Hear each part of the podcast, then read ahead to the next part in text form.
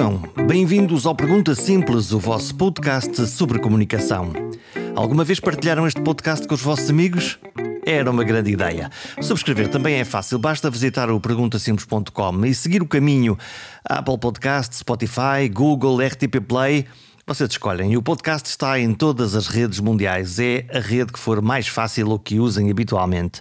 Hoje, nesta edição, falamos de textos que são escritos para que os atores lhes deem voz e corpo. Mas não só. Nesta edição há uma oda às perguntas e algumas são alegadamente perturbadoras. Bastante constrangedor sempre. Pergunta, eu vou roubar a pergunta dela porque Sim. a pergunta é maravilhosa. Sim. Mãe, porquê é que os filhos nascem pelas partes perturbadoras? Eu, tô- porque eu fiquei, eu fiquei perturbada quando ela disse, mas como é que ela. Que raio de pergunta é esta? E depois eu disse, mas porquê? E ela disse-me, porque as pessoas ficam perturbadas quando se fala sobre isso ou quando se vê.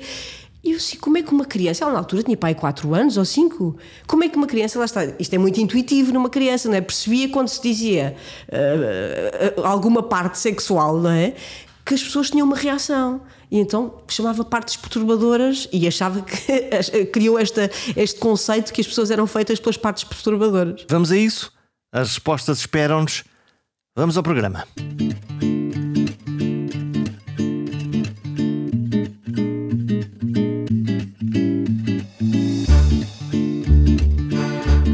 Escritora, cronista, dramaturga, poeta, atriz, trabalha com as palavras ditas e com as palavras escritas para dizer, ou escritas para nos inquietar.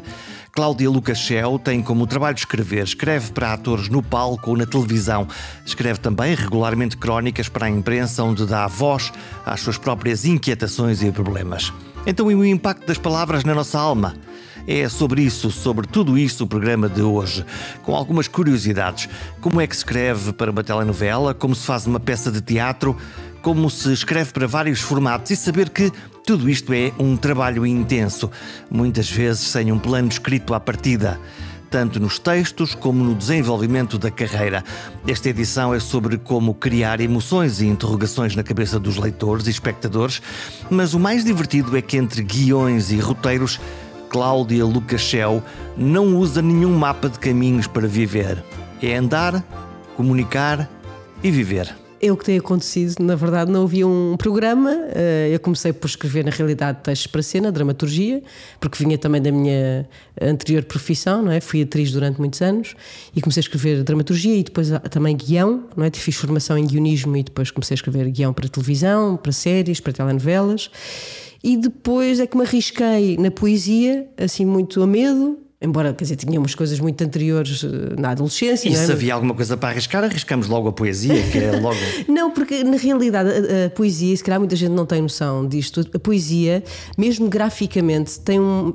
Tem uma semelhança eh, muito. é muito próxima da dramaturgia, não é? O, o texto que é escrito para, para cena, o texto que é pensado para a oralidade, que está mais preocupado muitas vezes com a musicalidade do que com o conteúdo, eh, é um texto bastante próximo do texto poético e portanto não era assim, eh, não é um degrau muito longo entre uma coisa e outra. Olha, Cláudia, eu, eu leio-te e na realidade os teus textos desassossegam-me. Bom sinal, fico contente. É de propósito. Não, não é de propósito, mas, mas se, funciona, se faz isso, eu fico contente com isso, porque eu acho que a literatura tem esse papel de desassossegar, não é? Eu até costumo usar uma expressão que é de tentar iluminar coisas que estão assim mais escuras. Dentro da nossa alma. Dentro de cada um de nós, não é? Que serão coisas diferentes. Mas se servir, se, se aquilo que eu escrevo servir para desassossegar, fico muito contente com isso, porque, porque eu também, também escrevo nessa pesquisa. Ou seja, eu não escrevo para me entreter. Escrevo, normalmente levanto, tento levantar um problema e depois tento solucioná-lo sabendo que não tem solução. Mas nessa pesquisa. Isso, nessa- não, isso não te frustra?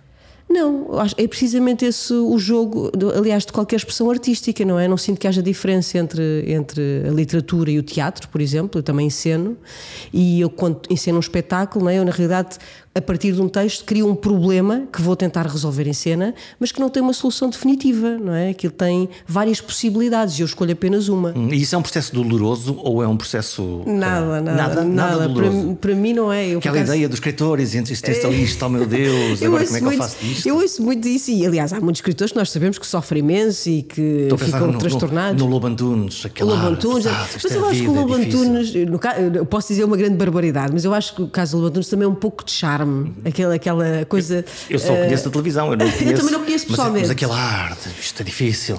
E a existência pesa-me, no fundo é, é Sim. isto que ele está a Eu- contar. eu- sabes o que é que eu costumo responder? Se fosse uma coisa que me fizesse mal, que me transtornasse muito, eu escolhi outra profissão. Mudavas de eu vida. Quer, quer ser feliz, portanto, quer ser feliz dentro das possibilidades que nós temos de felicidade. E, portanto, precisamente o contrário. Escrever, dá-me, escrever ou encenar eh, um espetáculo dá-me muito prazer. Eu divirto-me muito. Embora a diversão não seja propriamente aquela diversão do riso, não é? Mas tenho prazer naquilo que faço. E não, e não vejo eh, estas atividades de outra forma, de todo mesmo. O que é que te desassossega? O que é que te inquieta? Inquieta-me sobretudo, e, e já falei sobre isto várias vezes, coisas que eu não entendo bem. eh, ou coisas que eu vejo que as pessoas tentam esconder. Eh, e gosto de ir lá pesquisar. Por exemplo, eu tenho escrito muito sobre a violência, sobre a violência intrínseca do ser humano, que é uma coisa que me interessa muito explorar, porque acho que as pessoas recalcam muito isso, quando aquilo que eu vejo é que normalmente, na maioria, é algo que é muito mais eh, comum a violência, a agressividade, uma certa maldade, às vezes até, do que propriamente a bondade que nós associamos à palavra ser humano. Portanto, aquela, tua ideia, aquela ideia do homem bom que nasce bom e depois é corrompido pela sociedade. Não acredito nada nisso. Acho, acho que para, para o homem e Nós para a somos mulher, maus, ponto. Não sei se somos maus. Ou também não- somos maus. Eu acho que é que essa, essa natureza muitas vezes é aquela que se expressa com maior facilidade. Porque basta vermos os exemplos que temos de pessoas, não é? Pessoas, sei lá, vamos pensar num Dalai Lama, não é? Figuras que são icónicas ao nível. São raríssimas. E portanto todos os outros se esforçam imenso para conseguir, e muitas vezes eh, a, a questão da bondade está associada a uma outra coisa, que é ter um retorno, quando a bondade não deveria ser isso, não é? É, A pessoa é bondosa sem estar à espera de qualquer retorno. Eu, pelo menos, conheço poucas pessoas que tenham esta atitude perante a vida. Lá está a portanto- Dalai Lama uma vida inteira para tentar para conseguir lá chegar, não é? Exatamente, portanto, acho que nós sermos peque- mesquinhos, eh, mauzinhos, não é? Eu não vou, não vou para a questão malévola eh, grande, não é? Pronto, isto depois já são outras já são psicopatias e outras coisas, mas sermos às vezes assim mesquinhos, mauzinhos, invejosos, é uma coisa que está na natureza humana que e que nós nos confrontamos muito mais, tanto com os outros como connosco próprios, não é? Com estas questões eh, que são mais rasteirinhas. Ora, isso é péssimo para, para a alma humana e para a nossa autoimagem, mas para uma escritora deve ser um parque cheio de fruta fresca. É ótimo, não é? Escrever sobre alguém que é bom, bonzinho, não é? No sentido de plano, tem pouco interesse. Portanto, escrever sobre figuras que têm muitos contornos, que têm ali sombras, não é? Tentar captar a sombra e a luz de uma figura, isso é que tem interesse, não É é? isso, é isso que nos fascina no mal dos filmes ou das telenovelas. Eu, eu acho que há esse lado de nós não, muitas vezes nem sequer entendermos bem, não é? Porque há, por exemplo, quando vamos para coisas mais eh, de psicopatias, portanto, aquilo é um cérebro que nós nem sequer entendemos, e o- todos os outros que são só relativamente maus, digamos assim, que nós também nos identificamos. eh, há ali um lado que é, é- é, por exemplo, nessas personagens, eles assumem essa, essa sua maldade, que é uma coisa que muitas pessoas tentam esconder, não é? E, e fazem-na brilhar. E fazem-na brilhar, é muito mais atrativo, não é? Porque há ali uma, uma coisa sempre de tensão, de suspense, e portanto, em termos narrativos, é muito mais atrativo. Pode ser apanhado a qualquer altura. Vamos lá ver o que é Exatamente. que ele faz para É escapar perigo, desta vez. Não é? A questão do perigo, em termos. É o conflito, que é aquilo que interessa numa narrativa. Enquanto que o, bom, o bonzinho ou a boazinha. Não tem narrativa, não é? Normalmente é a vítima. é- Normalmente é a vítima. Coitadinho, está ali, não mexe, só se Exatamente. pode defender. Lá está, a não ser que seja alguém, um filantropo, não é? Alguém altruísta, alguém que já é uma figura que, que se destaca de, de um homem bom normal. Portanto, o bom tem que ser muito bom, que é para, não- para brilhar de tal maneira que nós possamos quase invejar ou admirar, e o mau, pelo simples facto de ser mesmo mau, já, já estamos lá. Um mau é um homem normal, ou uma mulher normal. E isso faz Isso com é o que, eu- que. é, o que eu- que- é- é- é nesse material que eu gosto de trabalhar, ou seja, é alguém que é um homem comum, uma mulher comum e que, portanto, tem imensos defeitos, mas que na ficção nós vamos ver, vendo com mais facilidade do que se calhar na, na vida, não é? Portanto, em, em que o autor pode explorar esses defeitos de uma forma que é atraente. Hum, O que é que faz eh, de uma história uma boa história?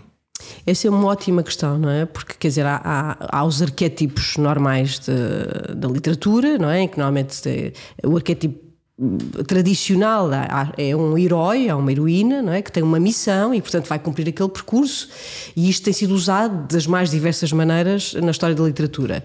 Agora, a verdade é que eu acho que, como qualquer obra artística, não é? como uma pintura, como um espetáculo de dança, há um ingrediente que nós não conseguimos eh, definir do ponto de vista técnico. É um ingrediente secreto não se sabe exatamente o que é que é, não é? Mas tu, quando vês uma boa história, eu, quando vejo uma boa história, vou ao teatro ou leio um livro ou vejo um filme, há uns que fazem clique. Pois é, mas, mas aí eu acho que há, há dois elementos aí, que é quando um, um, texto tem o poder de nos abrir uma porta para uma realidade que nós não conhecemos, uhum. ou funcionar como um espelho.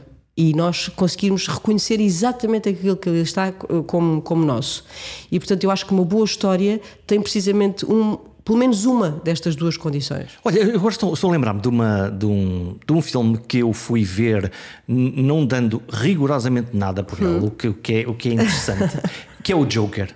Ah, incrível. Incrível. Aquela é? personagem absolutamente incrível. E se nós olharmos, lá está, para a, para a tribo que escreve os, os resumos daquilo, eh, alguns não nasceram para escrever, Sim. e claramente é a história do herói, que blá blá blá, e o anti-herói, e, e, e, nós começamos, e, e aos dois minutos do filme uhum. com um ator a maquilhar-se. Exatamente. E já estamos agarrados até ao fim. Sim, mas aí lá está, eu acho que aí não é tanta questão da história. Não há um texto, não é? Há um, as, há um subtexto. É, e aí não é tanta história, é, é, a interpretação daquele ator, não é? é eu jogo que estás a falar, não sei se estás a falar do Jack Nicholson. Não, não, este último. O, agora estou-me a esquecer do nome dele, disparate. Ele também não sabe o nosso nome, portanto.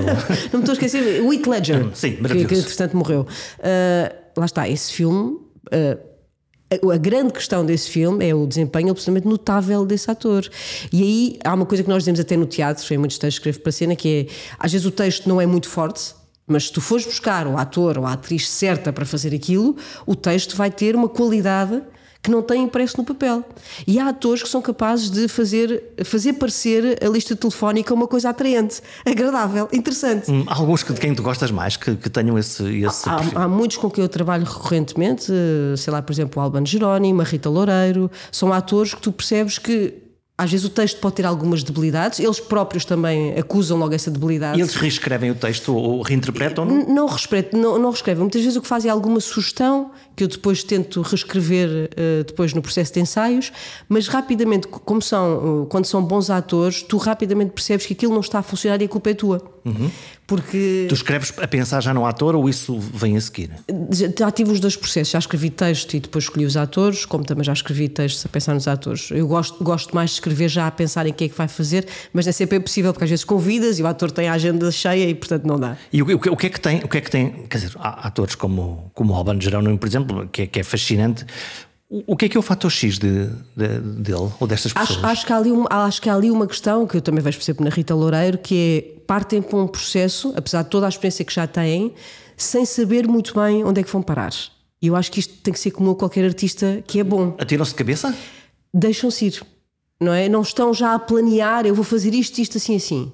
E então, dependendo do material que recebem, da indicação que recebem, do texto que recebem, vão parar a sítios diferentes. E é isto que é incrível nos bons atores e nas boas atrizes, que é permitirem-se, por mais conhecimentos que já tenham, ir parar as zonas. E é a mesma coisa para um escritor, não é? Eu começo a escrever um livro e eu sou apologista deste método, eu não sei onde é que aquilo vai parar. Eu posso ter uma ideia, mas eu não sei exatamente onde é que ele vai parar, porque aquilo depois tem que ganhar a sua autonomia. Não tens o plano do plano do plano do plano não para tenho, fazer, não do tenho, ao fim? Não tenho, tenho só quando escrevo para televisão porque sou obrigada. Aí tenho que ter um plano dos episódios, não é? Para perceber o que é que vai acontecer, porque há toda uma produção, há um elenco, portanto, há uma data de gente que depende disso, não é? Agora, em prosa narrativa, em poesia, em dramaturgia, eu não tenho plano nenhum. Normalmente tenho uma ideia e depois vou desenvolvendo essa ideia. Mas no caso da telenovela, diz-me se se eu estou enganado, a, a, escrita da telenovela é feita ao mesmo tempo que ela está a ser filmada. É, normalmente um bocadinho, temos um bocadinho de avanço, digamos o assim. O que é, que é um bocadinho? Um mês, três semanas, um mês, não mais do que isso. É, é muito em cima. Isso é um grande stress ou não? Só não é muito é estressante, obviamente, mas não é muito porque quando se escreve, por exemplo, uma telenovela, nós temos equipas de 7, 8, 9, 10 pessoas a escrever. E cada um escreve partes? E cada um, é assim, todas as semanas. É muito engraçada essa pergunta porque as pessoas têm muita curiosidade sobre isso. Eu não faço a mínima ideia como é que eu, claro. como é que eu processo. Quer dizer, dizem, ok, é. Cláudia, escreve-me aqui uma, uma cena e eu, ok, claro. tu e o teu computador, taca, taca, taca, taca, ou, ou não, ou, ou isto. Uh... É assim, reunimos uma vez por semana a equipa, decidimos para cada núcleo, para cada plot de narrativa, o que é que vai acontecer, não é? Em reunião. Depois é feita uma grelha para cada episódio. O que é que é uma grelha? É uma espécie de sinopse cena a cena, para saber o que é que vai acontecer em cada cena, e depois aquilo é repartido por todos os argumentistas. E, portanto, cada pessoa sabe que tem X cenas para escrever por dia, mas lá está, já tendo esta reunião primeiro e já tendo estas sinopses de cada cena. Então, como é que isso fica coerente? Porque a tua depois maneira... é montado, depois há um chefe de equipa que é que monta este episódio todo, portanto, com estas várias cenas e que percebe nas ligações o que é que tem que alterar. Portanto, é toda uma produção. Depois há uma pessoa que faz a continuidade dos episódios, vai dizer assim: reparem, vocês agora deste episódio para este colocar aqui uma coisa que é uma incoerência, esqueceram-se que, portanto, está atenta às incoerências narrativas. Toca a gravar outra cena. Exatamente. Isso parece muito pouco romântico. Parece não é nada fábrica. é industrial, é industrial, é industrial. E tu vês a telenovela ao mesmo tempo que, está, que estás a? Não. é muito raro, às vezes assim, só para perceber. Porque aí, lá está, no caso da televisão, é um produto que quem escreve perde muita noção do que é que, do que, é que está a acontecer. Porque não tem tempo para isso, não é? Nós escrevemos em média, sei lá, 5, 6 cenas por dia uh, e muitas vezes de segunda a sábado. E portanto não há tempo para estar. A... E depois, às vezes também ficamos preocupados porque escrevemos uma cena de determinada maneira e depois aquilo devido a uma série de contingências, é gravado de uma forma muito diferente. E, portanto, enerva muito estar a ver uma cena que foi escrita, de repente aquilo é outra coisa e a pessoa fica, mas como assim? O que é isto? Quem? Fui eu que escrevi uh, aquilo. Portanto, é melhor não ver. E, é e, e tens outra sensação de apanhares alguma coisa claro que foi escrita sim, por claro ti e dizes, sim. Uau. Claro, e muitas vezes também lá está com os atores que depois também deram um outro brilho à cena que foi escrita. E sentes orgulho ou às vezes ficas não, atrapalhado? televisão, assim, nós temos que ser honestos, não é? Em televisão, e eu só escrevi séries muito pequenas ou, ou telenovelas, não há muita questão do orgulho, é a mesma questão. Eu acho que eu, eu falo muito, eu escrevo só muito pontualmente, porque eu acho que tinha um esgotamento nervoso se escrevesse aquilo todos os dias, e há colegas meus que estão lá há muitos anos a escrever, e, e eu chamo que aquilo é um trabalho de maratona. É? Aquilo, o, o, grande orgulho é conseguir terminar, por exemplo, uma novela de nove meses de seguida. É um trabalho que é muito exaustivo. Eu já mesmo. estou cansada. é mesmo. Olha, este episódio tem bolinha ou não tem bolinha? Como assim? O nosso episódio? Este episódio que nós não estamos sei, depende. Se, vai, se, se, vais falar do meu último livro, se calhar tem pois, bolinha, não é? Esse, esse, é o ponto, não é? Quer dizer, é porque uh, tu saltas para a poesia e, e, é o registro que eu gosto mais de te, de te ver. Do Sim. teatro não percebo nada, só as coisas uh -huh. que, que, vejo. Uh -huh. Mas tu escreves um poema que é uma pedrada e que se chama Bolinha, Crianças no carro, é a altura de desligar, -huh. Ode à Cona. É, ode triunfal com, com PH. E, se calhar ainda pior, aqui ainda há O que é isto? O que, isso, isso é um manifesto, não é? Eu, eu basicamente peguei na, com toda a humildade, obviamente, e com toda a distância, na Ode Triunfal do Álvaro de Campos, e portanto, em termos de formato é o que está lá, mesmo ao nível das onomatopeias, de, de, graficamente, portanto, eu orientei-me por esse modelo e depois criei um manifesto feminista, não é? Defender as mulheres. E usando essa palavra, não só como provocação, porque obviamente que tem esse, esse cariz de provocação, mas porque, uh, por, e porque durante muito tempo as mulheres foram, uh, isto é óbvio, não é?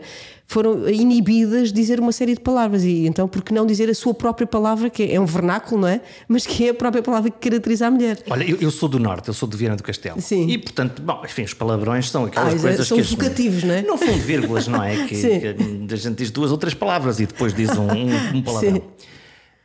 Mas esta ressoou na minha cabeça. Que engraçado. E eu disse: não é possível, mas porquê é que ela ressoa? Porque nunca é, é uma palavra que nunca é dita de facto, mas por acaso estás a falar nisso, por causa das pessoas do Norte. E eu lancei o livro no, no Festival Correntes de Escrita em, em, em, fevereiro.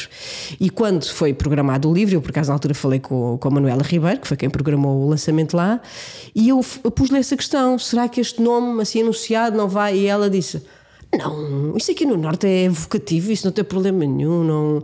E eu de facto senti muito mais isso de quando apresentei o livro lá em cima do que agora nos sítios onde tenho lido o poema. E há, ainda estive agora em Espanha, uh, em Punta Umbria, num festival, a ler esse poema também. E eu sinto.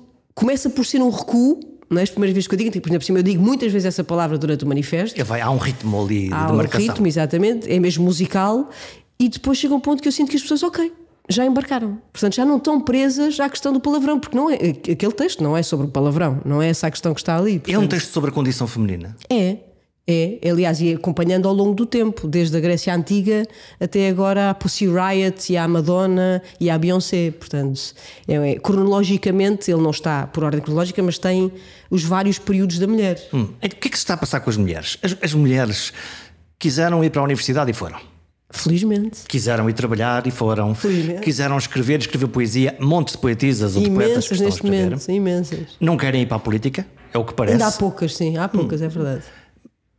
Ainda faz sentido falar de, de- da igualdade? Faz todo o sentido, até porque o mundo não é o que se passa aqui na Europa, não é? Nós temos ainda mulheres com um recuo eh, cultural gigante, mulheres que têm obrigadas a andarem tapadas dos pés à cabeça, eh, assassinadas pelos maridos por justa causa, não é? Eles nem sequer são presos por causa disso.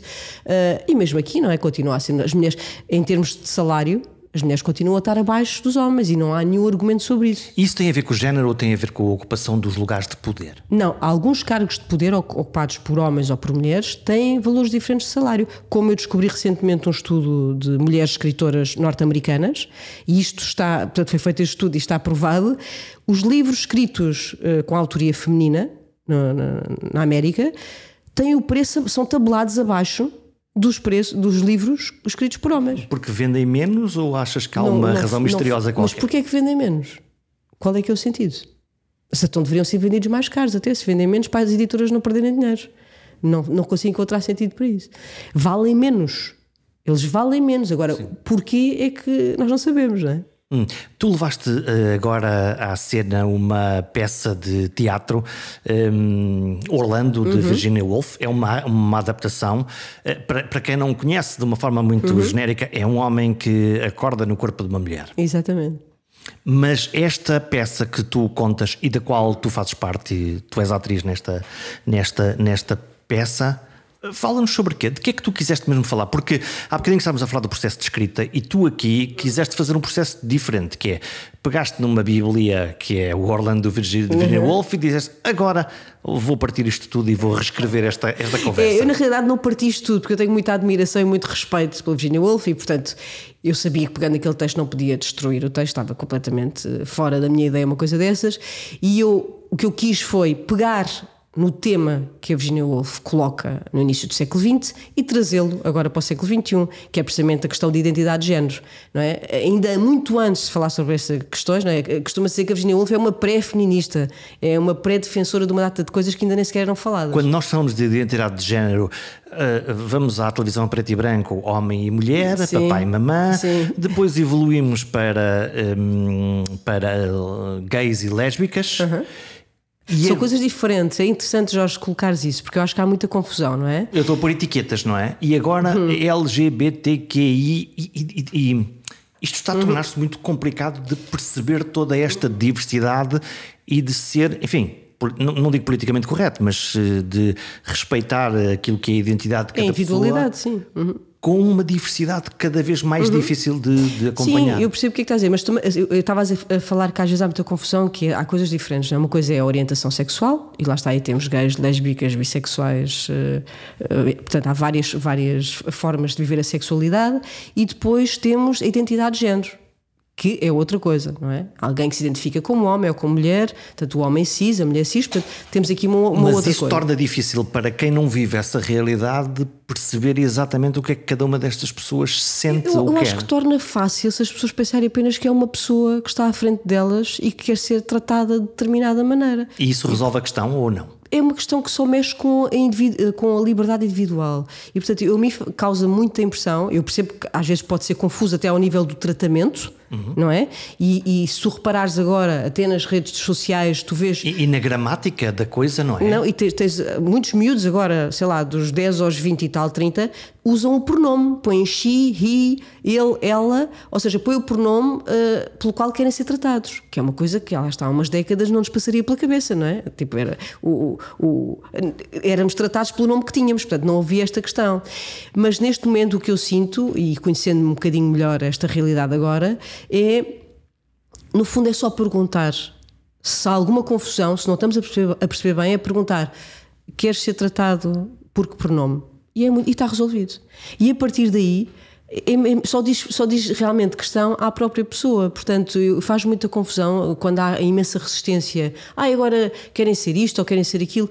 As pessoas podem ser o que quiserem, não é? Nós somos livres de fazer o que quisermos com o nosso corpo. Portanto, uh, não consigo perceber a polémica sobre isso, sinceramente. Quando tu escreveste o. Antes, porém, tu passaste por um processo semelhante, é público, uh, que é o momento em que tu disseste, ok, eu. Uh, agora estou apaixonada, vou viver uhum. com uma mulher. Eh, Exatamente.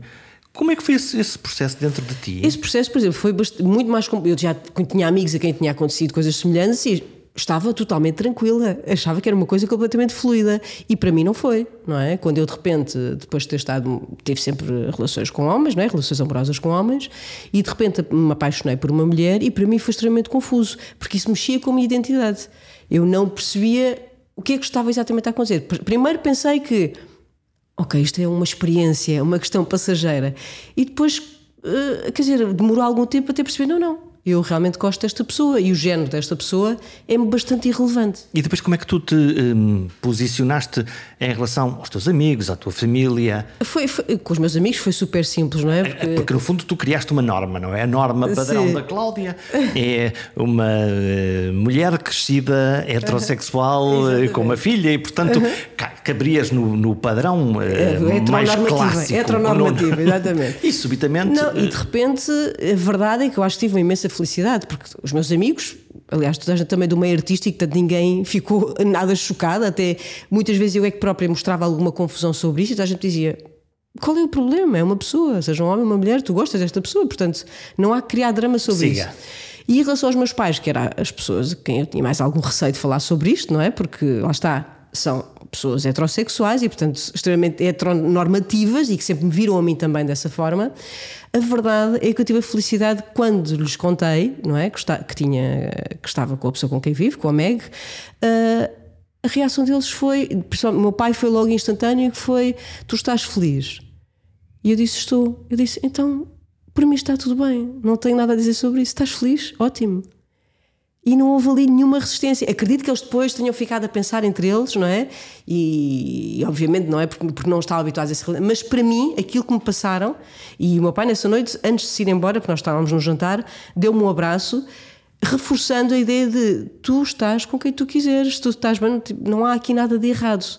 E, portanto, desculpa, tinham muito mais problemas com isso do que a reação da minha família. Isso foi extremamente libertador. No caso da tua filha, mais fácil? A minha filha, a única questão que me pôs foi: mas tu, a, a confusão, a única confusão que ela tinha era, mas tu agora gostas de mulheres, mãe? Ou seja, não era tanta questão de conhecer esta pessoa, era se a mãe, de repente, eu disse, filha, eu não sei dar essa resposta. A mãe gosta desta mulher, mas não, não, não te consigo dizer se um dia me poderei apaixonar novamente por um homem. Portanto, isso não é importante. Isso foi realmente a única questão que a minha filha me pôs e depois eu, uh, eu foi gosto, fluido. E eu não conheço a tua filha, mas adoro a tua filha. e adoro a tua filha porque ela eh, este, este, este, aquelas crónicas de muito mais do que sexo. Este, este, este programa chama-se Pergunta Simples e ela é sim. tudo o contrário. É super complicada, sim. E as, as crónicas que eu li no Era público. Bastante constrangedor sempre. Pergunta, eu vou roubar a pergunta dela porque a, a, pergunta é maravilhosa. Sim. Mãe. Porquê é que os filhos nascem pelas partes perturbadoras? perturbadoras. eu, tô, eu, fiquei, eu fiquei perturbada com ela, mas como é que ela que raio de pergunta é esta? E depois eu disse, mas porquê? E ela disse-me, porque as pessoas ficam perturbadas quando se fala sobre isso ou quando se vê. E eu assim, como é que uma criança, ela na altura tinha pai 4 anos ou 5, como é que uma criança, lá está, isto é muito intuitivo numa criança, não é? Percebia quando se dizia uh, uh, alguma parte sexual, não é? Que as pessoas tinham uma reação e então chamava partes perturbadoras e achava que criou esta, este conceito que as pessoas eram feitas pelas partes perturbadoras. E então e como é que e como é que como é que se responde às perguntas à queima-roupa? Olha, muitas vezes, agora crianças? já não tanto, que agora já tem 10 anos, não é? Já consigo explicar melhor determinadas Aumentou coisas. Aumentou o nível Pronto. de perigo, lamento informar-te. Não, agora são muito mais difíceis as perguntas. Mas eu às vezes eu tenho que dizer a verdade, eu às vezes minto. Às vezes minto. Perguntas que são muito e que eu penso, tu ainda não tens idade para te falar sobre isto. E portanto, penso, estou a mentir Pá, daqui a dois ou três anos eu depois converso contigo sobre isto. Mentes por omissão ou inventas uma narrativa? Não, não, eh, por- gente- nós depois falamos sobre isto, ou que eu- eh, já me aconteceu, por exemplo. Pergunta e- ao papá. Ah, não, que- também já aconteceu, mas ela não faz essas conversas com o pai, curiosamente. É sempre com a mãe que ela vem perguntar. Ah, eu posso-te contar a que fez que eu menti, assim que me lembro nos últimos tempos, foi: Oh mãe, nos contos e que eu não sei quantos, pois não sei como é que. As conversas que eles têm são surreais, de facto. Ahm, disse que o pênis se pode pôr no rabo. Oh diabo! E eu estava a fazer a sopa e ela estava na casa de banho, ao meio da sopa, e a primeira coisa que me saiu foi: Não, é mentira, é mentira, onde é que tu ouviste isso? E ela, ah, ou seja, foi o meu pudor. de- Eu não- com o meu pudor não tive capacidade de responder e depois pensei, se eu vou agora corrigir que menti ainda vou fazer pior portanto eu vou-me calar, vou esperar que ela volte a fazer esta pergunta para explicar que sim obviamente, mas no momento não tive capacidade de, re- de resolver aquilo Ou então fazer aquela conversa dos psicólogos que é então e o que é que tu achas que é isso? Devolver a pergunta que é sempre uma desgraça. eu, eu- percebo que os psicólogos façam isso, mas, mas, não, às crianças acho que não é um desassossego. Sim. As crianças têm, têm conversas, eh, eh, se calhar é um, é um estigma, mais um. Eh, As crianças, as, as meninas têm conversas diferentes com as mães ou com os pais. Eu acho que sim, lá está esta questão, de- quer dizer, daquilo, eu aí só posso falar da minha experiência. Eu sinto de facto que há uma diferença. E pensando na minha própria experiência também com os meus pais, que tinha mais à vontade para falar sobre determinado. Mas isso provavelmente lá está, porque partilhamos uma data de coisas eh, bio- até biológicas, não é? Porque, o- porque o rei dos homens não foram preparados para falar de afetos, essa é a verdade. Não é? Pois, e não, mas eu não sei, se, por exemplo, se os rapazes não falam com mais facilidade com os pais, eu não faço ideia, não sei mesmo, porque eu cresci sempre numa casa com raparigas também, eu e a minha irmã, portanto, e agora tenho uma filha, portanto eu não sei como é que é a realidade com, com o rapaz em casa. Bom, tu que decidiste fazer umas crónicas eh, que são as cartas à Francisca. Exatamente. Ela- Ela leu ou não, não Leu quer saber? Leu tudo, aliás, eu vou-te dizer uma coisa, portanto isto foi há E um ano e tal. e lá vem mais uma catadupa de, pergunta, de perguntas. Não, o que ela, ela leu na altura disse assim, mas mãe, isto é meu, tens que me dar direitos de autor. Eu tendo a achar que ela. Eu disse, ok, tudo bem, se isto for publicado um dia, depois falamos sobre isso. Ela disse, isto são coisas que eu digo, tu estás a usar as coisas que eu digo, mas ela eh, divertia-se imenso a ler, mas teve piada com esta dos direitos de Tu autor. estás a citar-me. Exatamente. Olha, como é que tu, como é que tu eh, vives na, na- como geração sanduíche? Lá está, as crianças a fazerem-nos perguntas difíceis e os mais velhos a, a- a- a pedirem ajuda em coisas mais complicadas, não é? Uhum. Porque estão a ficar mais velhos. É engraçado essa expressão, por acaso nunca tinha ouvido falar, geração sanduíche, não é? Aqui no meio da. É quem está duas lixado no meio, Que engraçado. Eu, eu, eu, não, eu não sinto muito isso, sinceramente. Eu acho, acho que eu gosto da geração em, em que, quer dizer, com todas as dificuldades que nós temos, não é? Esta geração dos eh, 40 aos 50, acho que mesmo assim. eh, apanhámos tantas transformações no nosso período de crescimento, nomeadamente não é? esta, esta explosão da era digital tecnológica, e, e eu acho que temos ainda assim muito mais meios do que gerações anteriores. Portanto, não me sinto entalada numa Santos como, como estás a colocar, nem pouco mais ou menos. Tu agora escreves as crónicas, continuas a escrever na- no, no público. público, sim. Eh, de- desta vez tu, tu vais colocando questões que são, são questões que tu te levantas. Eh, Estou a pensar, há uma crónica curiosa que, que, que eu me lembro, também nota sobre isto, que é eh, o síndrome do, impostor, do, do, do impostor. Sim, sim. Eh, não conseguia evitar, tinha medo de sucesso, de ser bem sucedida, medo de não estar à altura, de Sim. falhar. Tens medo disso? Isso também lá está? Tenho às tu- vezes, às vezes, não é sempre. Eu acho que em períodos, se calhar, onde eu estou mais insegura, ou se calhar em coisas que eu não me sinto tão à vontade, acontece isso, não é? Que é- e eu acho que isso eh, acompanha-me, na realidade, ao longo da vida. E eu sinto que há fases onde isso se manifesta mais do, do que outras. E eu, eu conheço pessoas onde isso se manifesta sempre. Portanto, por mais retorno que tenham, por mais sucesso que tenham do trabalho que têm, sentem sempre que parece que não merecem aquilo. Parece que estão a enganar alguém.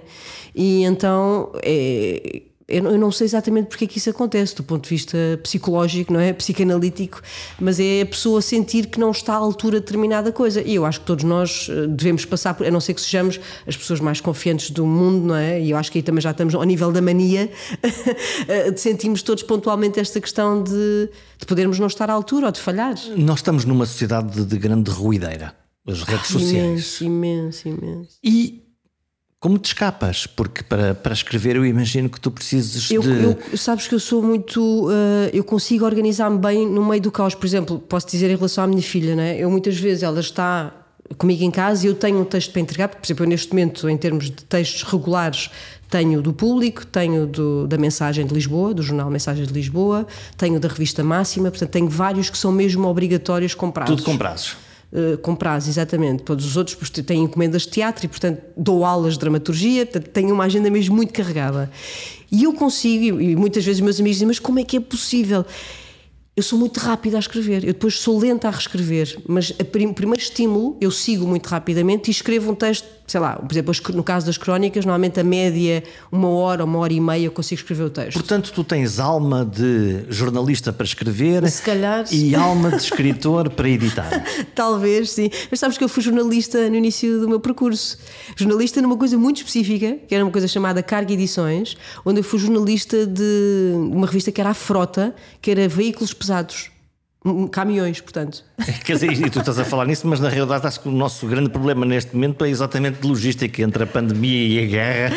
É, como é que tu organizas o teu caos criativo? Fazes, é fazes-te perguntas? Como é que. É, eu, tenho uma coisa que é esta arma que está aqui ao meu lado, eu a olhar do iPhone. Eu tenho, eh, sou, sou, eu tenho noção que sou muito criativa, não é? Eh, às vezes nem todas as ideias prestam, mas eu tenho muitas ideias e tenho um iPhone sempre comigo onde eu vou apontando, às vezes, uma frase ou uma imagem e vou tendo sempre este material de recurso. Ou seja, quando eu parto normalmente para escrever um texto, muitas vezes não sei o que, é mesmo o que é que vou escrever. Já tens uma despesa, já tens um armazém. Mas já tenho uma frase, já tenho uma ideia, eu tenho uma imagem e depois trabalho a partir daí.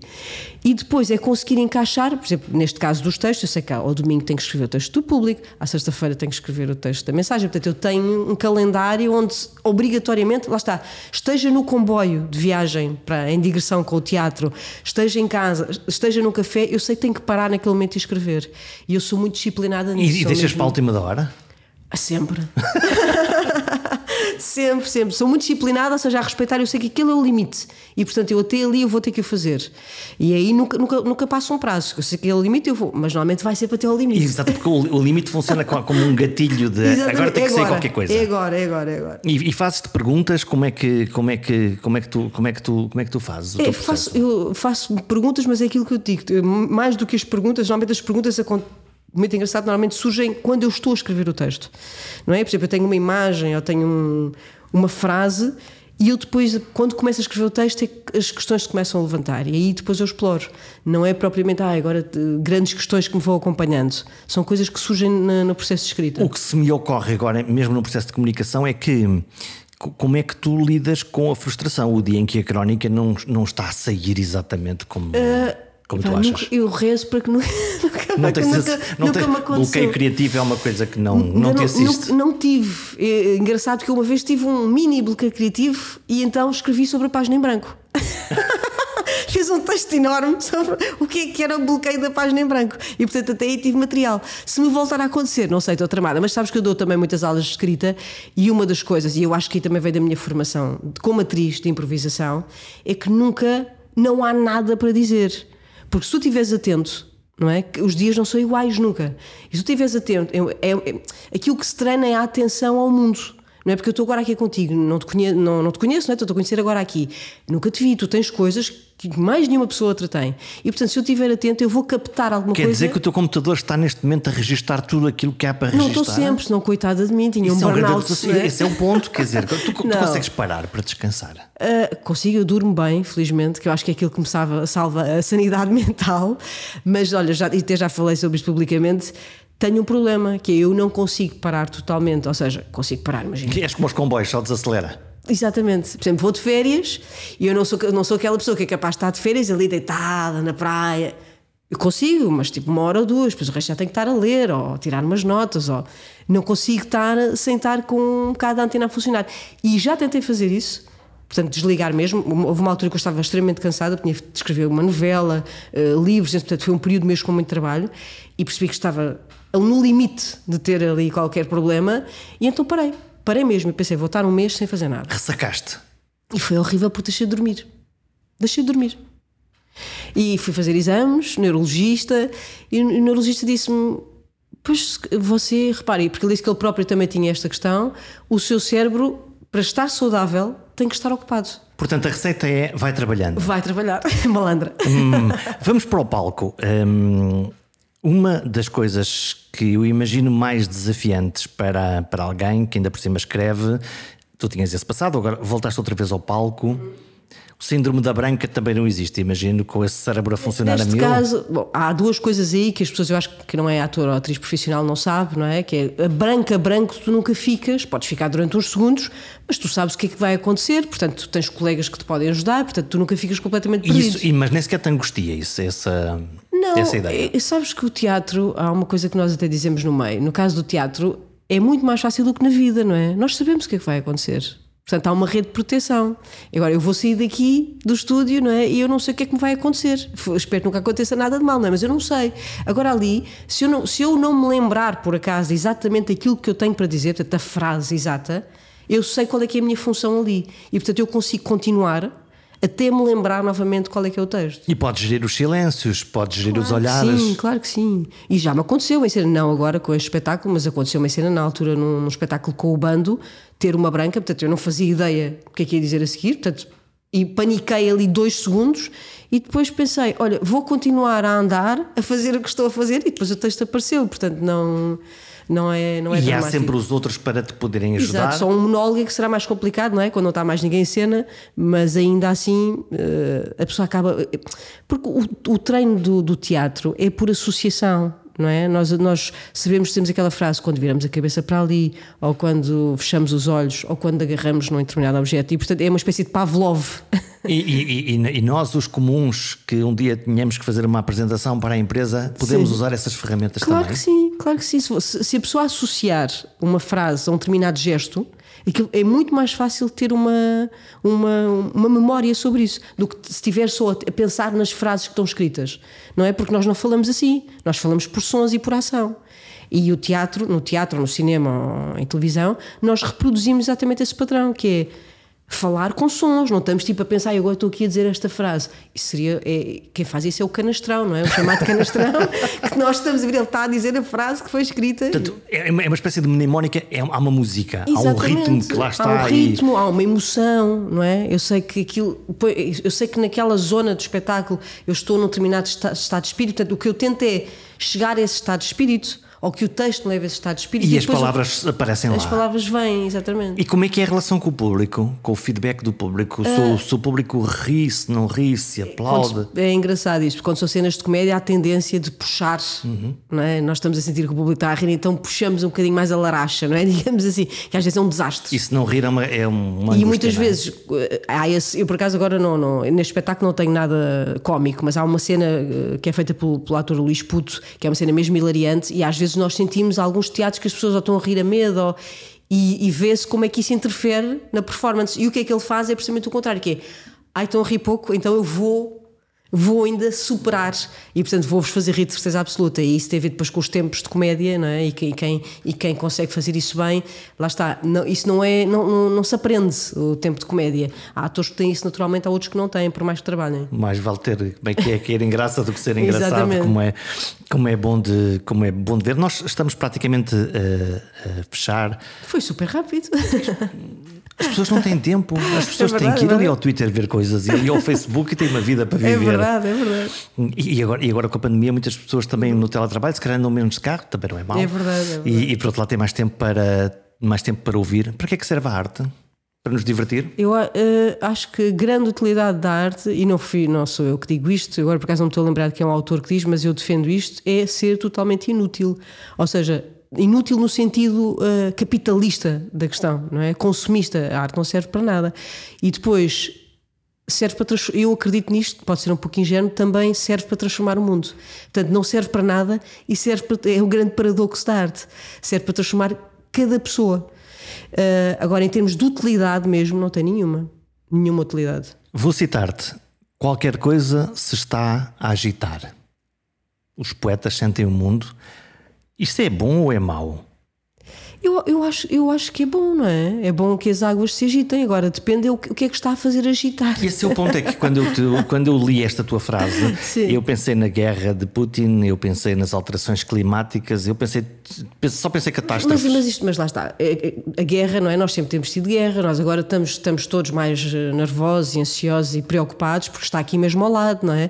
Mas não é, não é nenhuma novidade na história da humanidade. Portanto, somos egoístas porque está mais próximo. Claro, Se fosse claro que sim. lá longe, Nem nos não ligado, vemos assim no telejornal e passa-nos completamente ao lado. Aqui está-nos a preocupar porque é algo que está muito próximo. é? E porque também acha- achamos que, ao nível do civismo, já não seria possível uma coisa destas aqui na Europa. E, portanto, é algo que nos está a agitar muito. Ah, agora, eu acho que não há nada, tirando a questão climática, que é a coisa realmente inovadora e bastante preocupante, a questão da pandemia, sempre existiram pandemias no mundo, não é? Portanto, não há aqui nada de novo. A questão climática, acho que, curiosamente, não está a preocupar o bastante. Deveria ser aquilo que nos está a, deveria nos preocupar imenso e não, não são, não- nós sabemos que não estão a ser tomadas medidas para que isso eh, reverta, não é? E, portanto, é muito preocupante. E isso é um. Isso é que eu acho que pode ser a coisa sem retorno na história da humanidade e que é extremamente trágico, não é? fechamos. Como é que estamos a reinventar a maneira como nos relacionamos? Lá está. Como é que está a ser esse confronto entre o homem animal que tudo pode destruir? Alterações climáticas, guerra e, e a reinvenção do, do amor, para voltarmos ao início desta conversa. Pois, é uma, boa, é uma ótima questão, mas eu não tenho, não tenho resposta para essa questão, porque não sabemos, não é? Isso é uma coisa que agora nos ultrapassa, isso é uma coisa que a história vai responder, e eu não faço ideia. Tenho, estou certa que vai haver uma reinvenção, não é? Porque é, é inevitável. Agora, qual é que vai ser, não tenho a menor ideia. Não saber o mais radical ato de humildade. As perguntas convocam em simultâneo a nossa curiosidade e a nossa assunção de não saber a resposta. É neste ato radical de formular as perguntas que impele quem de escrever a colocar as palavras num papel ou na voz. Então e vocês? Têm-se dedicado a fazer perguntas? Muitas perguntas? Ou já sabem as respostas todas? Pensem nisso e voltem para a semana.